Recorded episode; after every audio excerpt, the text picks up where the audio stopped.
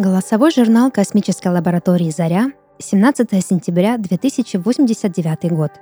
Главный биолог Жукова А.М. «Вам здесь не место. Уходите или умрете». Такими были последние слова Переяслава, прежде чем он потерял сознание прямо у нас с Карцевым на глазах. В растерянности мы с Владимиром отнесли его в лабораторию. У Переяслава начался жар, он был без сознания, а его показатели все время скакали – Казалось, будто его тело борется с чем-то, с какой-то инфекцией. Нужны были дополнительные анализы. Я начала тревожиться. Это был второй странный эпизод после возвращения Карцева и Переяслава с поверхности Персифоны, а версии, что приходили мне в голову по этому поводу, были далеки от науки. Я снова взяла кровь Переяслава на анализ, а Владимир, убедившись, что состояние Юрия стабильно, отправился спать. Ночь я провела в лаборатории, наблюдая за Переяславом и исследуя его кровь вдоль и поперек. Но то, что я обнаружила, никак не поддавалось логике. Клетки крови Юрия вели себя совершенно новым образом. Между элементами происходили химические реакции, не свойственные человеку, похожие скорее на фотосинтез растений. Сравнив кровь Переяслава с анализами, которые я проводила над образцами, взятыми с Персифоны, меня осенило. Все указывало на то, что клетки крови Юрия вырабатывали энергию – поглощая свет. Это открытие повергло меня в шок, но также раскрыло новые факты о Персифоне. Свет на ней однозначно был, вот только живые организмы поглотили его. Оказавшись в полной темноте, они перешли в новую фазу своего существования – подобие анабиоза. А когда мы перенесли на планету свои источники света, жизнь на Персифоне словно очнулась ото сна – в этот момент слова Переяслава, сказанные перед обмороком, обрели для меня новый смысл. Планета пыталась общаться с нами.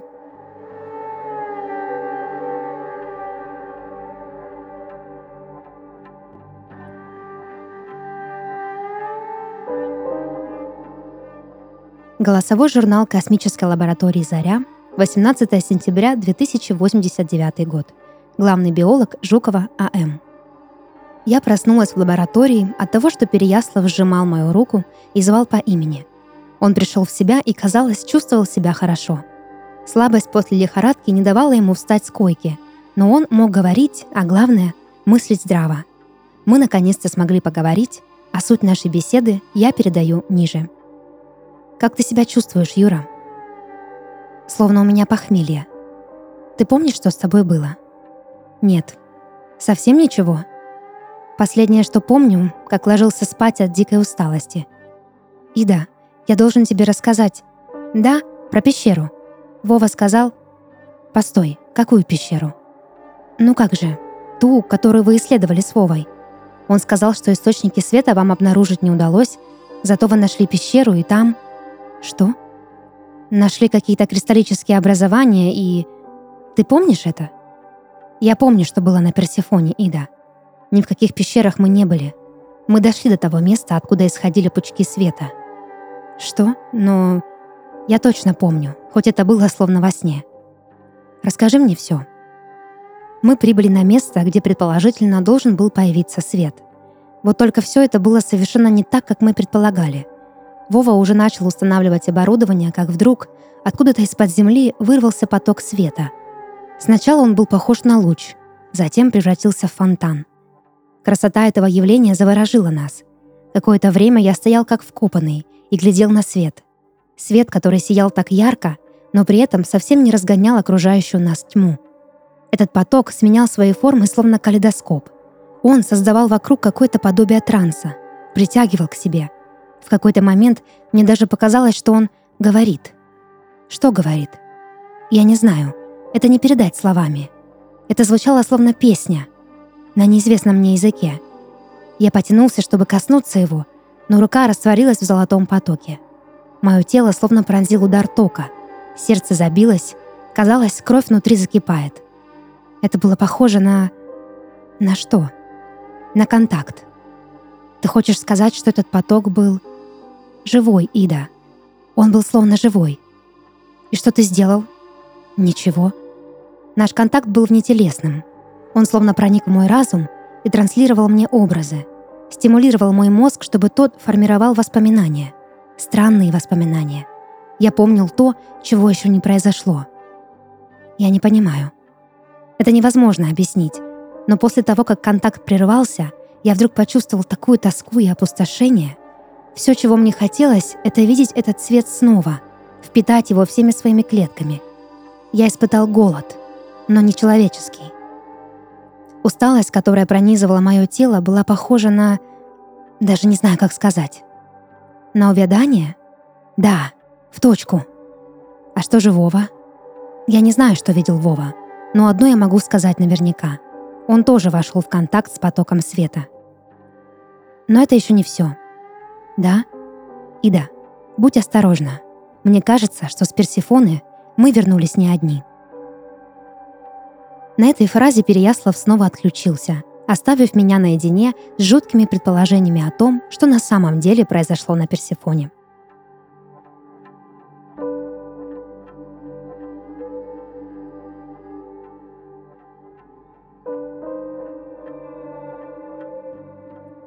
Голосовой журнал космической лаборатории «Заря», 21 сентября 2089 год. Главный биолог Жукова А.М. Состояние Карцева и Переяслава оставляло желать лучшего. Юрий по-прежнему не вставал с постели, время от времени приходя в себя. Владимир же впал в депрессию. Он выходил из своей комнаты лишь изредка, чтобы поесть, но чаще совсем отказывался от пищи. Становилось очевидно, что экспедицию нужно заканчивать, так как обоим моим коллегам требовалось более совершенное лечение, чем то, что я могла им оказать. На Персифону никто из нас не выбирался с тех пор, как Переяслав и Карцев вернулись оттуда совсем другими. Все, что я могла, бесконечно исследовать их кровь, находя все новые и новые доказательства тому, что моя теория о фотофагии верна. Но очевидным было и то, что вечная тьма Персифоны влияет и на сознание. История, которую рассказал мне Переяслав, казалась немыслимой. Еще никогда научное сообщество не выдвигало теории о том, что планеты могут обладать разумом. Но контакт Юрия с потоком света был чем-то иным, похожим на проявление мысли формы Персефоны. Больше всего пугало то, что у этого проявления явно была интенция. На примитивном уровне — питание, поглощение света для того, чтобы поддерживать жизнь. На разумном — подчинение своей воле. Долго раздумывая об этом, я приняла решение отправить сообщение на Землю.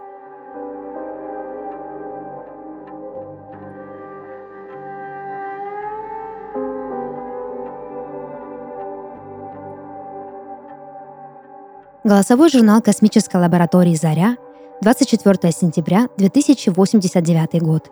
Главный биолог Жукова А.М. Ответа с Земли до сих пор не было. Однако в нашей лаборатории наконец произошли положительные изменения. Переяслав окончательно оправился и приступил к работе. Несмотря на все, что произошло с ним и Владимиром на Персифоне, он не хотел прекращать экспедицию. Он продолжал свои исследования тениста, ожидая, когда Карцев тоже придет в себя, чтобы вновь отправиться в темноту. Мои соображения о наличии на Персифоне мыслящих форм Переяслава совсем не пугали. Он находил занимательным этот факт и пытался отыскать нечто подобное здесь, на Тениста – Однако планета-спутник была лишь мертвым островом с неровной поверхностью. Отчет, что я составила, исследуя кровь Переяслава, его тоже не ошеломил. Мне даже показалось, что он уже знал о том, что с ним происходит. Каким-то образом помнил об этом и не испытывал по этому поводу никаких эмоций. Меня же все это настораживало. Впервые за все время нашей экспедиции я испытала одиночество и тоску по дому – Смотря на черное небо тениста из иллюминатора, я чувствовала, как эта тьма все сильнее сгущается вокруг нашей лаборатории и стремится проникнуть внутрь. Возможно, даже в мое сердце.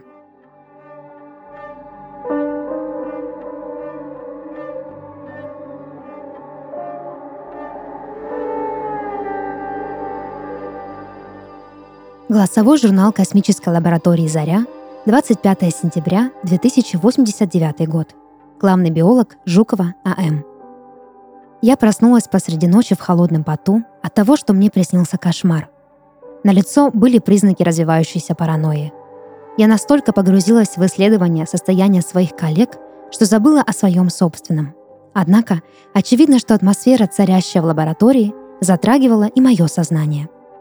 На мгновение мне даже хотелось закрыть глаза и проснуться на земле, чтобы Персефона со всей ее мрачной экзотикой осталась лишь ночным кошмаром. Я вышла на кухню, чтобы выпить воды, и увидела, что в исследовательской горит свет. Сначала я подумала, что Переяслав все еще работает, и решила узнать, как у него дела. Но в помещении никого не было. На столе у приборной панели я нашла записи Переяслава. Оглядевшись вокруг, я принялась их читать. Оказалось, Переяслав не терял времени даром и сделал еще одно ошеломляющее открытие. По его отчету, атмосфера тениста обладала той же способностью, что и растения Персифоны и кровь самого Переяслава — поглощала свет. Судя по дню, которым был датирован отчет, Юрий знал об этом уже несколько дней и не сказал мне.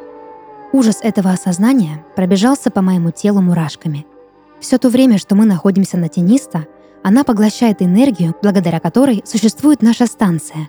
А это значит, что в один день наши генераторы будут больше не способны поддерживать свет, и тогда Заря погрузится в такую же черную тьму, как и Персефона. В отчете Переяслава были расчеты и по поводу этого события. По его оценке, тениста буквально поглотит наш свет через 24 часа.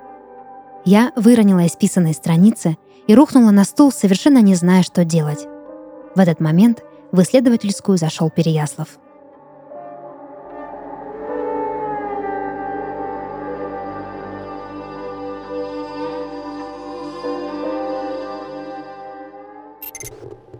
Двадцать пятое сентября 2089 год. 10 минут до полного отключения генераторов. Это Жукова Аделаида Михайловна, главный биолог лаборатории «Заря». Все мои опасения подтвердились. Персифона обладает телесной и мыслящей формой. Но что более важно, эта мыслящая, живая субстанция может подчинять себе и другие живые организмы. Карцева и Переяслава больше нет. Их поглотила Персифона, подчинила своему влиянию. Теперь они – нечто иное, как оболочки, способные поглощать и генерировать энергию для поддержания ее существования. В ночь, когда я нашла отчет Переяслава об особенностях тениста, он пришел ко мне – только это был уже не он. Со мной говорил совершенно новый разум. Разум инопланетный, похожий на человеческий, но лишенный эмпатии и доброты. Он сказал мне о том, что Владимир и Юрий уже стали частью Персифоны и предлагал присоединиться к ним. По его словам, тьма была единственной формой существования в галактике Теневое облако. Сама не знаю как, но мне удалось сбежать. Я спряталась в летательной капсуле, на которой мы спускались на Персифону, и решила записать этот отчет. Я не знаю, что со мной будет дальше. Мне не хватит топлива и энергии, чтобы покинуть Тениста, а даже если бы ресурсы и были, вряд ли бы планета позволила мне пройти сквозь ее атмосферу. Моя единственная надежда, что Земля получила мой сигнал и пришлет за нами новую экспедицию. Если вы слышите эти записи, я прошу вас, будьте осторожны. Эта планета опасна для людей. Как только вы услышите мои слова, прошу, заберите все эти заметки и сразу же улетайте. А после сотрите все следы существования галактики Теневое облако. Он приближается. Свет совсем скоро погаснет. Мне очень жаль. Конец связи.